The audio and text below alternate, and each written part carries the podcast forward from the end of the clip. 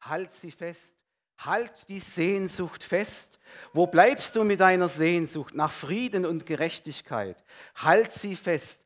Halt die Sehnsucht fest. Liebe Gemeinde, liebe Gäste, liebe Zuhörer aus nah und fern, wisst ihr schon, das Baby schreit nach Nahrung. Schon ein Kind bittet stumm mit großen Augen nach Zuwendung, um Aufmerksamkeit, um Liebe und um körperliche Nähe. Und ihr Lieben, diese Sehnsucht des Menschen, die hört, wenn er älter wird, einfach nicht auf. Und sie begleitet den Menschen bis an sein Lebensende. Warum? Kein Mensch, ihr Lieben, ist sich selber genug. Wir sind aufeinander angewiesen und sehnen uns nach allem, was uns Glück und Geborgenheit verspricht.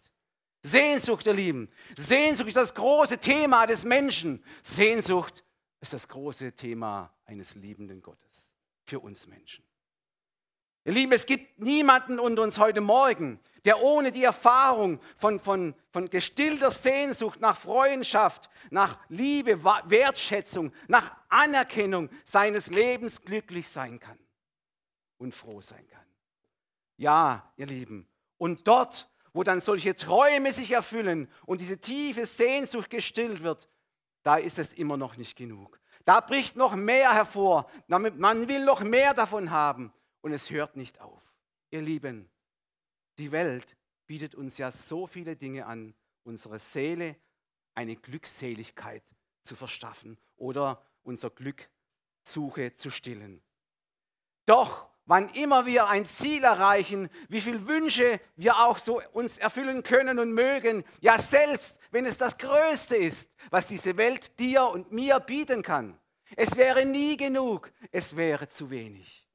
Es würde unsere tiefste Sehnsucht nie restlos erfüllen. Und ihr Lieben, das heißt doch, in allem, was diese Welt uns zu bieten hat, um unsere natürlichen und materiellen Sehnsüchte zu stillen, ist es schlussendlich immer noch zu wenig, als dass wir Menschen wirklich darin vollkommene Erfüllung finden. Ihr Lieben, warum ist das so? Ganz einfach und logisch. Weil wir, du und ich, wir alle, wir sind entgegen der Evolutionslüge nicht vom Affen abstammen. Und weil wir entgegen der Esoteriklüge keine kosmischen Eckensteher sind, sondern ursprünglich von dem einen stammen, dem Ewigen, der uns am Anfang nach seinem Bilde geschaffen hat.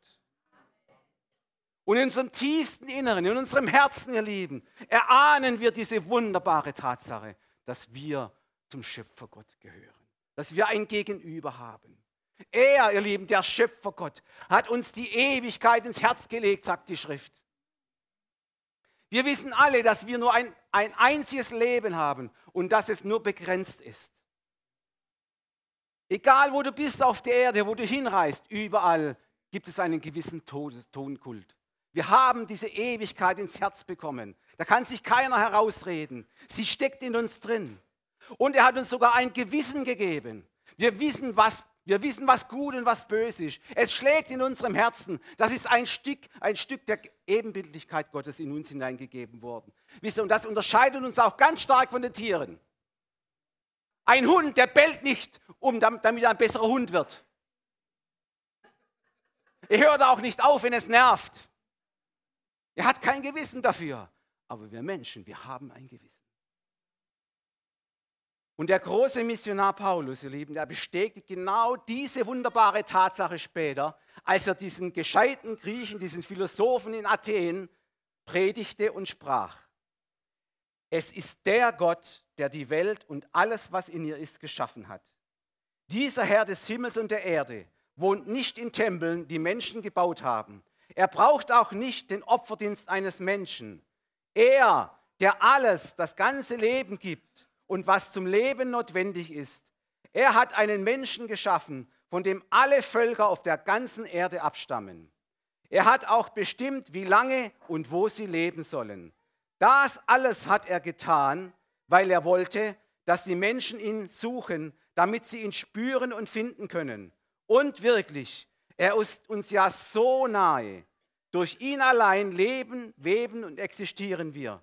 So wie es einige eurer Dichter gesagt haben, wir sind ja eigentlich seine Kinder. Ihr Lieben, es ist ein ungeschriebenes Gesetz.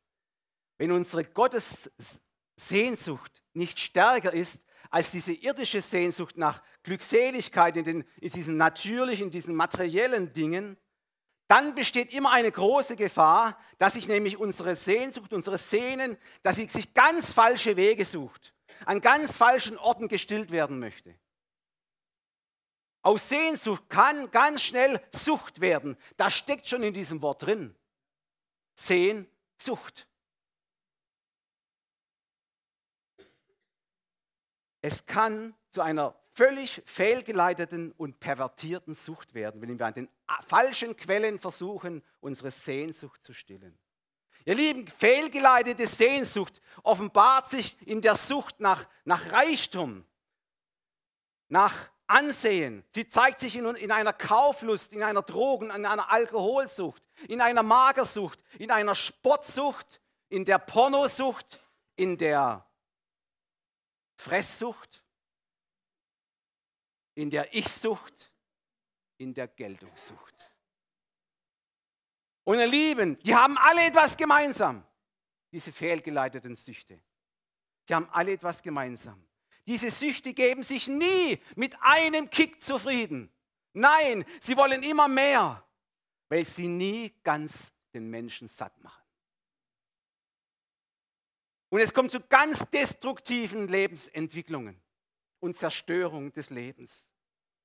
Weil das, was man meint, was einem was bringt, was einem, einem, einem einen Gewinn gibt, das wird zum Schluss einen Schaden. Wie hat Paulus nochmal so schön gesagt? Er war auch so einer. Seine Sehnsucht war, großartig zu sein. Er ist ja der Gebildete gewesen. Nicht? Er hat ja ganz viel Wissen und Weisheit gehabt. Aber als ihm Jesus begegnete vor Damaskus, fiel dieses ganze Kartenhaus der falschen, fehlgeleiteten Sehnsucht zusammen. Und er sagte später den Philippern, was ich dachte, was mir Reichtum war, ist mir zum Schaden geworden. Und ich erachte alles für Dreck, für Kehricht gegenüber dem Reichtum in Jesus Christus. Ihr Lieben, ich habe einen Artikel gelesen in einem großen Wirtschafts- und Handelsblatt dieser Tage und da stand was Interessantes drin. 71 Prozent aller Top-Manager scheitern meistens auf dem Höhepunkt ihrer Karriere an ihrer Sucht nach immer mehr Reichtum, Wohlstand, Anerkennung und Statussymbole. Und da gibt es auch ein ganz aktuelles, prominentes Opfer dieser fehlgeleiteten Sehnsucht, ich nenne es mal. Und zwar ist es der ehemalige Top-Manager und Vorstandschef von Bertelsmann von, und Karstadt Quelle. Und dieser Mann heißt Thomas Mittelhoff. Seine Sucht nach immer mehr Reichtum, Macht und Anerkennung führte ihn schlussendlich in die Privatinsolvenz. Wegen Steuerhinterziehung und Wirtschaftsbetrug saß er anschließend zwei Jahre in Haft im Gefängnis. Welch ein Absturz. Aus einem Luxusleben, ja, voller Pomp und Tralala saß er plötzlich in einer kleinen, kleinen Zelle und hatte plötzlich viel Zeit, viel Ruhe, um von einem Saulus zum Paulus zu werden. Bis ihm klar wurde, er hat sein Leben mit Lumpensammeln verbracht. Er kehrte um, und zwar radikal, zum einfachen Leben und zum christlichen Glauben zurück, zu Jesus zurück. Er schrieb auch zwei Bücher darüber, darüber, die sind sehr interessant. Das erste Buch heißt A115, das ist seine Zelle, seine Zellennummer, und heißt Der Sturz. Sein zweites Buch, das er geschrieben hat, heißt Schuldig und vom Scheitern und wieder auferstehen. Zitat aus einem seiner Bücher, ich bin Gott dankbar, dass er mich ins Gefängnis gebracht hat. Ihr Lieben, auch die Bibel berichtet uns von solchen Personen mit fehlgeleiteten Süchten. Schaut euch einmal, viele kennen ja diesen Zachäus, nicht diesen kleinen Mann da in Jericho. Der war ein ganz, ganz reicher, schwerreicher Steuereintreiber. Wahrscheinlich die frühe Form eines Topmanagers. Und es ging ihm richtig gut. Aber dann hat er gehört, Jesus kommt durch die Stadt. wo viele sagen, das muss der Messias sein. So viele Wunder und Zeichen, das kann nur der Messias sein. Und dann hatte er plötzlich eine, eine Sehnsucht, diesen Mann zu sehen, diesen Messias.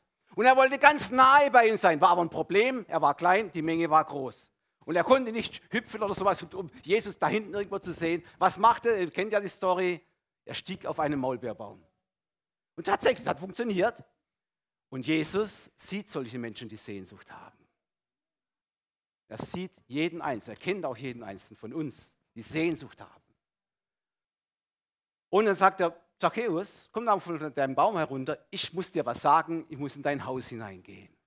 Und er, und er ging mit Jesus in sein Haus hinein, in seinen prunkvollen Palast wahrscheinlich, ja, wo es überall so triefte vor Reichtum. Und ihr Lieben, ein, zwei, drei Stunden Jesus bei ihm hat ihn völlig umgekrempelt. Seine ganze Einstellung hat ihn völlig umgekrempelt. Bis er zum Schluss gesagt hat, Jesus, ich werde alles Geld, das ich Unrecht eingetrieben habe, vierfach wieder zurückgeben. Wow, was für eine Umstellung. Kann ein Reicher so denken? Nein, er kann eigentlich nicht so denken. Die wollen doch immer mehr.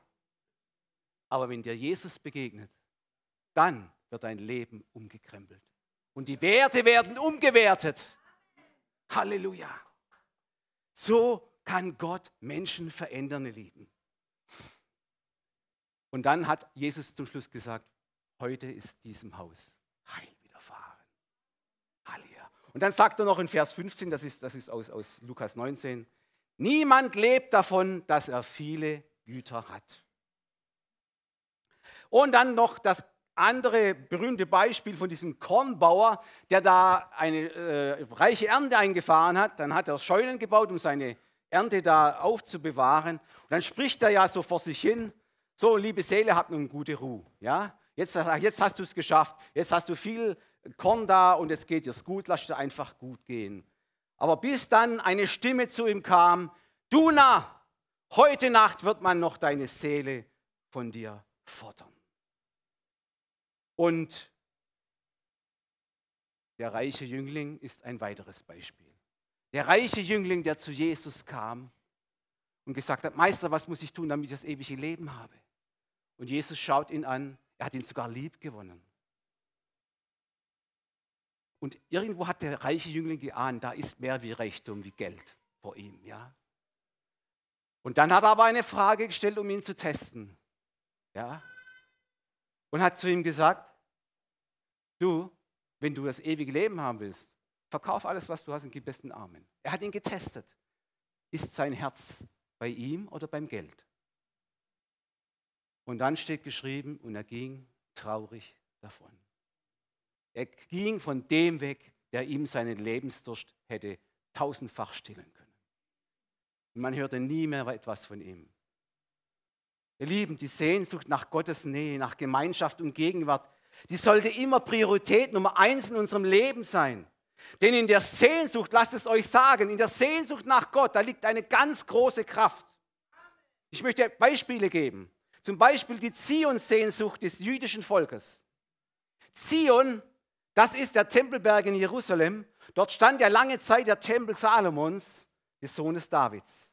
Und er, der Salomon, der vollendete den Auftrag Gottes, nämlich ihm im Zentrum von Jerusalem auf dem Berg ein Haus der Anbetung und der Gegenwart Gottes zu bauen. Ja, und dort strömten dann zu Tausenden und pilgerten zu Tausenden alle gläubigen Israeliten hinauf auf diesen Berg Zion.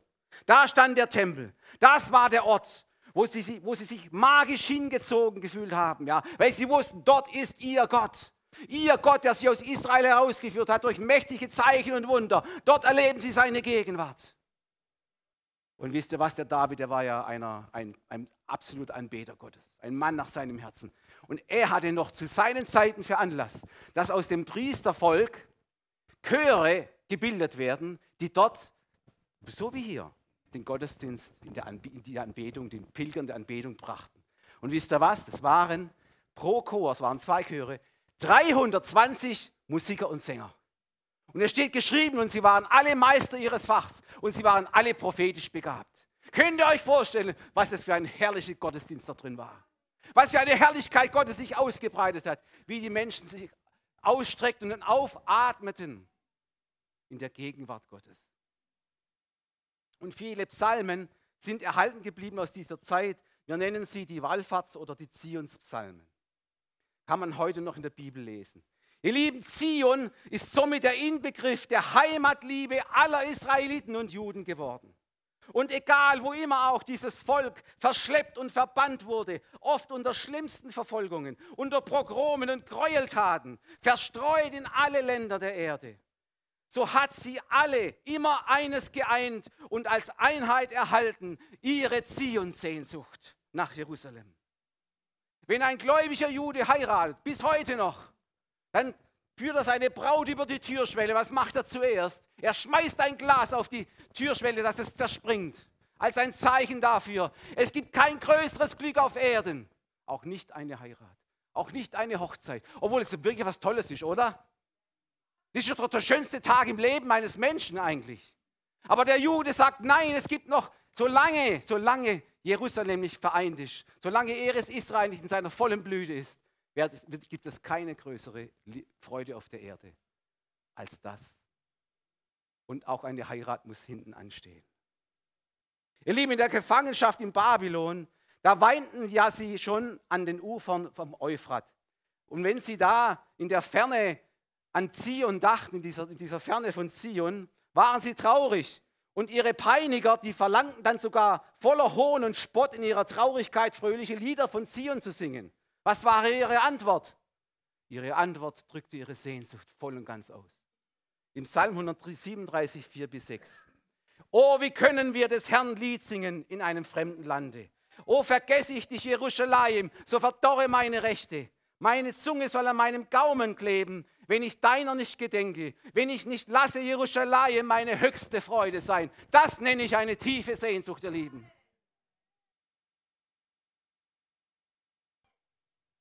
Ihr Lieben, der heutige Staat Israel, er wäre nicht existent, wenn dieses auserwählte Volk trotz massiver Widerstände seine Heimatliebe, seine Zieh- und Sehnsucht über die Hunderten von Generationen nicht in ihren Herzen erhalten hätte. Alle Umstände sprachen dagegen. Aber die Kraft der Zion-Sehnsucht hat das Wunder der Staatsgründung 1948 zustande gebracht. Und bis heute findet die Aliyah statt, die Rückkehr, die Heimkehr der Juden aus allen Völkern und Nationen, aus Osten, Westen, Norden und Süden, wie es der Prophet Jesaja vorausgesagt hat. Halleluja.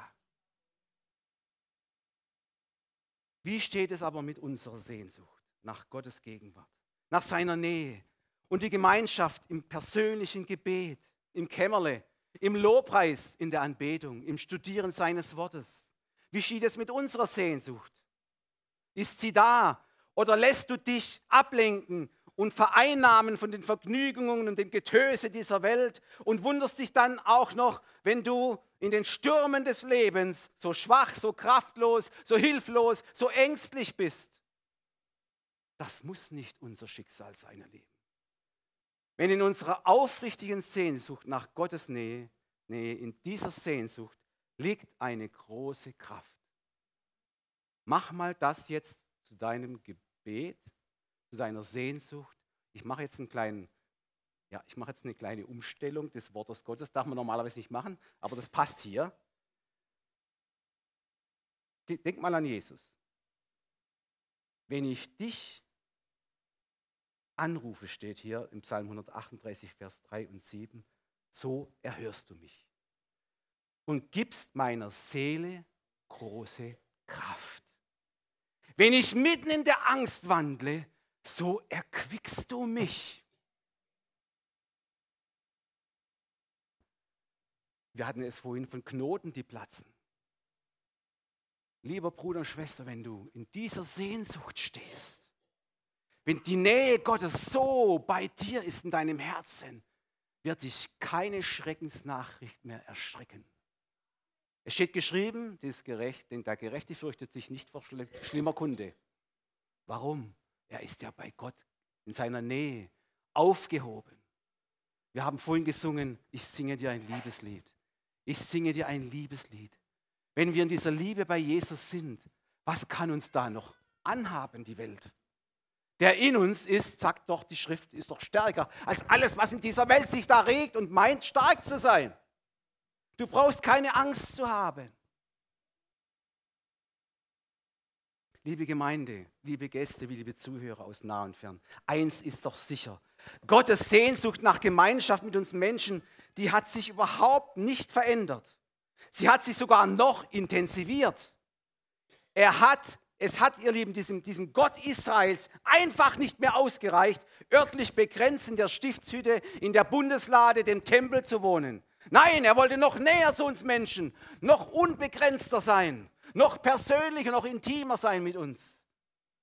Und so hat er sich auf den Weg gemacht und ist zu uns gekommen. Und diese intensive Sehnsucht Gottes nach uns Menschen ließ es schließlich Weihnachten werden. Der Himmel hat die Erde geküsst, kann man sagen. Die Zeit hat sich erfüllt. Gott kam in Christus auf diese Erde zu uns Menschen. Das ewige Wort Gottes wurde Fleisch und nahm Menschengestalt an und wohnte unter uns, so steht es im Johannesevangelium. Und wir sahen seine Herrlichkeit, seine Herrlichkeit als des eingeborenen Sohnes vom Vater, voller Gnade und Wahrheit. Halleluja. Halleluja. In Jesus Christus kam Gott selbst zu uns Menschen auf diese Erde, damit die Sehnsucht nach dem unsichtbaren Gott in seiner Gestalt endlich sichtbar wird, ihr Lieben. Jesus sagte, ich und der Vater sind vollkommen eins. Wer mich sieht, der sieht den Vater. Und vorher wurde er gefragt von einem Jünger, Herr, zeig uns doch den Vater und es genügt uns. Es genügt uns für unsere Sehnsucht. Ja, und er sagte zu seinen Lebzeiten immer wieder, ich und der Vater, wir wollen sogar zu euch kommen und Wohnung bei euch nehmen. Ja, wo denn? Wo denn? Wir haben das erste Lied gesungen. Jesus in meinem Haus. Haus ist ein biblischer Begriff auch für das Herzen, das Zentrum des Lebens. Halleluja.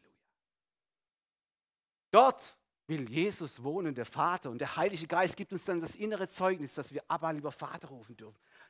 Ihr Lieben, geht es denn noch näher? Geht es denn noch inniger? Kann Gott noch näher zu uns Menschen kommen, als dass er aus einem Körper einen Tempel des Heiligen Geistes macht? Nein, näher geht es doch gar nicht mehr.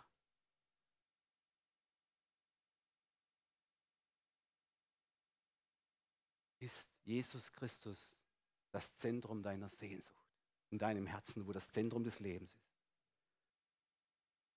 Vergesse ich dich, Jesus Christus, so verdorre meine Rechte. Meine Zunge soll am Gaumen kleben, wenn ich deiner nicht gedenke.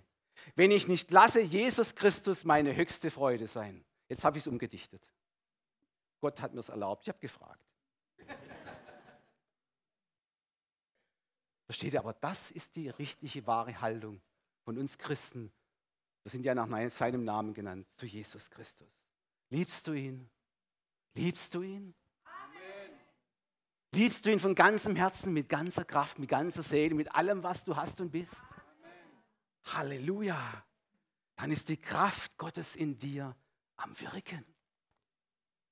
Ihr Lieben, wenn unsere geistige Sehnsucht nach Gottes Nähe nachlässt, dann besteht immer so eine ganz große Gefahr, dass unser Glaubensleben so langsam peu à peu, Stück für Stück abstirbt.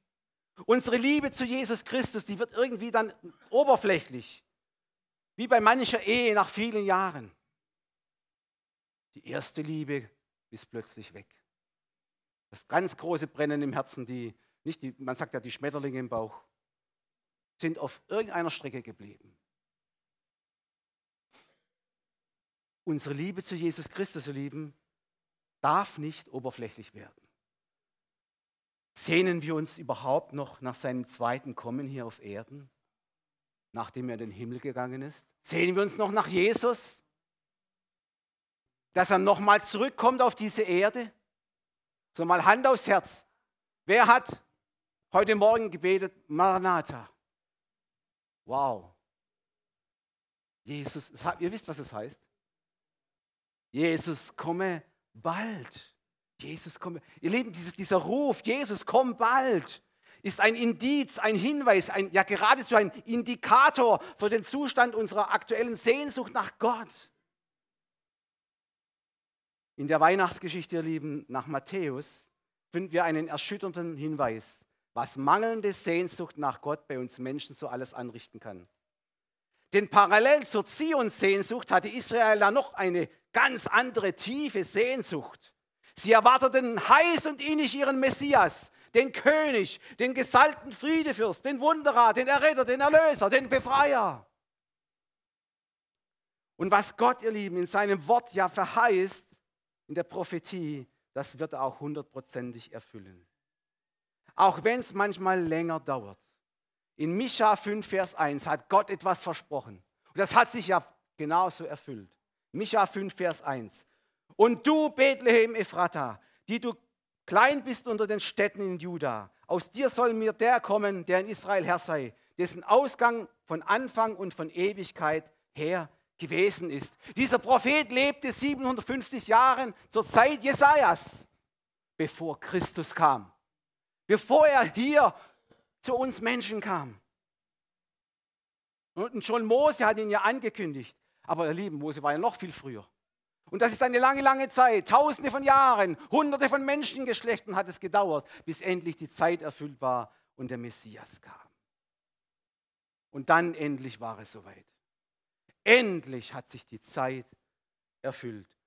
Und ich möchte euch mal lesen aus der Weihnachtsgeschichte von Matthäus. Eine Passage. 2, 1 bis ja, 9, 8 oder 9.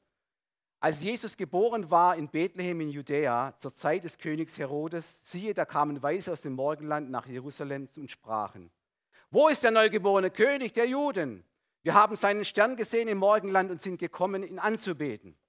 Als das der König Herodes hörte, erschrak er und mit ihm ganz Jerusalem.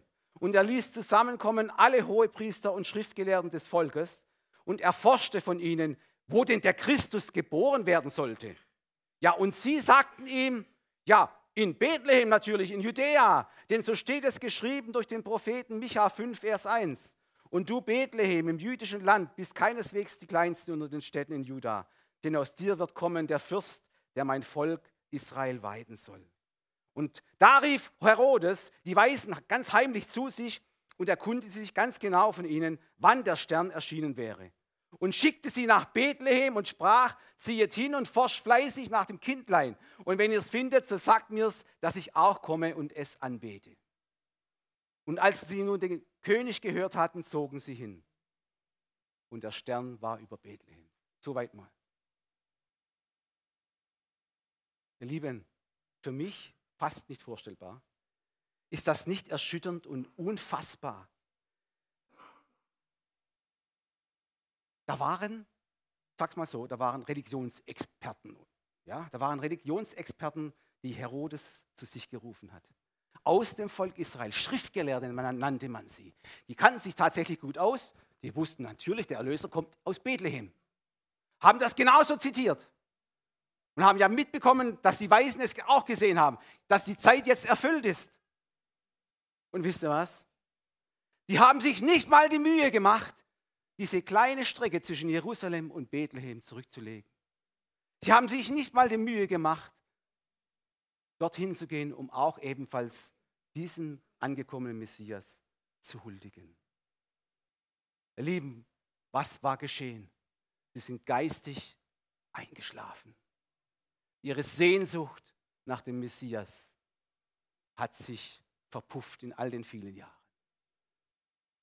Obwohl vor ihren Augen, das muss man sich mal vorstellen, sie haben sogar selber zitiert, vor ihren Augen hat Gott in Raum und Zeit genau das erfüllt, was er verheißen hat.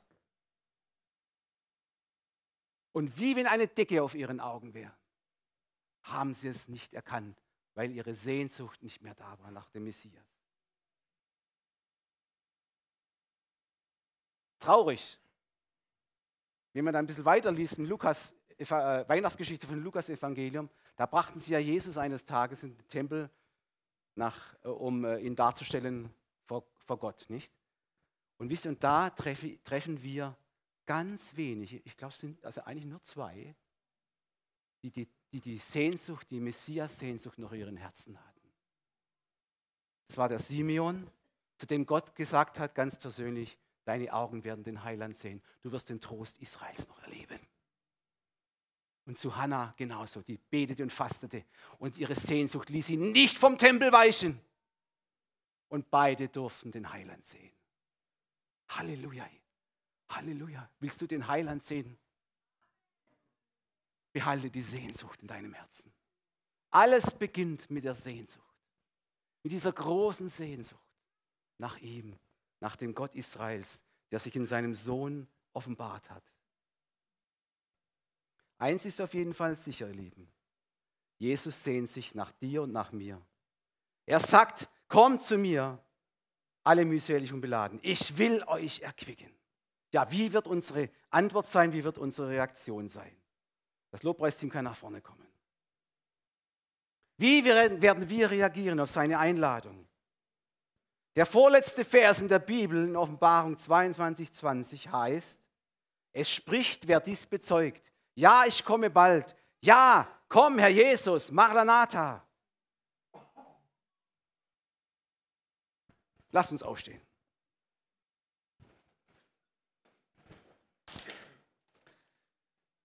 Gott ruft immer noch, wie er Adam gerufen hat. Mensch, wo bist du? So ruft er heute noch. Er hat sich nicht verändert, er ist dasselbe. Er will immer noch Menschen zu sich ziehen, seiner Sehnsucht nach Gemeinschaft mit ihm. Und was damals der erste Adam verbockt und vermasselt hat, die verlorene Gemeinschaft, hat Jesus am Kreuz wiederhergestellt. Als er starb für unsere Schuld und Sünde, ist symbolisch der Vorhang zerrissen im Tempel, der das Heiligste vom Allerheiligen getrennt hat. Das heißt, der Zugang ist offen. Jeder kann kommen. Egal, wie viel er im Leben Blödsinn und Mist gemacht hat, Jesu Blut reinigt und heiligt. Und er ruft heute Morgen zu dir. Ist jemand da? Ist jemand hier, der will auch diese tiefe Gemeinschaft mit mir haben? Dann komm. Komm, ruft er. Heute ist der Tag des Heils. Heute, wenn du meine Stimme hörst, verstock dein Herz nicht. Heute kannst du kommen zu mir. Seine Arme sind immer weit ausgebreitet. Er sagt, wer zu mir kommt, den stoße ich nicht hinaus. Was auch dein Leben gebracht hat, wie viel Fehler und Lasten und alles und Schuld du getan hast. Gott vergibt mit einem Male, wenn du ihn in sein Leben aufnimmst. Wie viele ihn aber aufnahmen, denen gibt er Macht, Gottes Kinder zu heißen. Darum komm, komm zu ihm. Gott hat Sehnsucht nach dir, tiefe Sehnsucht. Komm, du kannst zu mir kommen, wir werden ein Gebet sprechen der Übergabe. Und Jesus wird in dein Herz einziehen und dann ist er auch in deinem Haus. Und dann bist du wirklich ein Gotteskind und gehörst zu dieser großen Familie der Kinder Gottes dazu. Amen.